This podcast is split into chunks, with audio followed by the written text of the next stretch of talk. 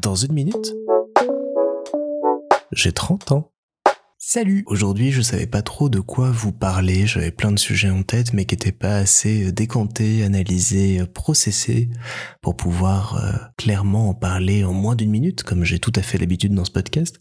Et puis, il est arrivé une petite euh, aventure téléphonique qui m'a fait beaucoup rire et que je voulais vous partager comme petite anecdote amusante et en guise d'épisode. Donc aujourd'hui, j'ai dû appeler quelqu'un que je ne connaissais pas, et donc j'étais un petit peu stressé de savoir déjà comment son nom de famille se prononçait, comment est-ce que j'allais lui parler de ce dont j'avais besoin de lui parler, etc., etc.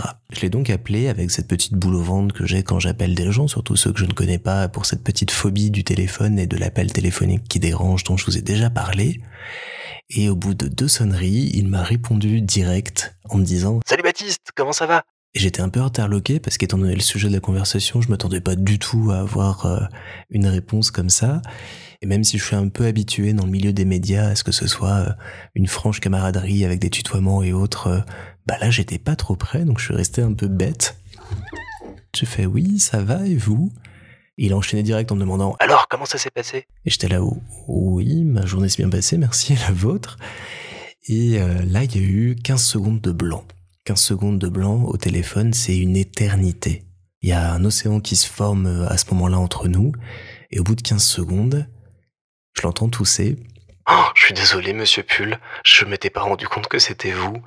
Non, parce qu'en fait, il y a mon neveu qui s'appelle aussi Baptiste qui devait m'appeler parce qu'il passait le bac aujourd'hui, j'attendais son appel et je pensais que c'était lui. Oh, je suis vraiment désolé, je vais reprendre le vouvoiement de rigueur.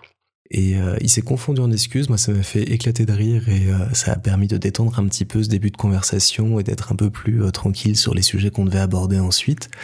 Mais j'ai trouvé ça très mignon, très rigolo et je m'en veux un peu parce que j'ai oublié souhaiter bonne chance à son neveu du coup pour le bac, donc je le fais maintenant. Baptiste, on se connaît pas mais j'espère que ton épreuve du bac s'est bien passée et en tout cas, appelle ton oncle pour lui dire, il attend vraiment ton appel.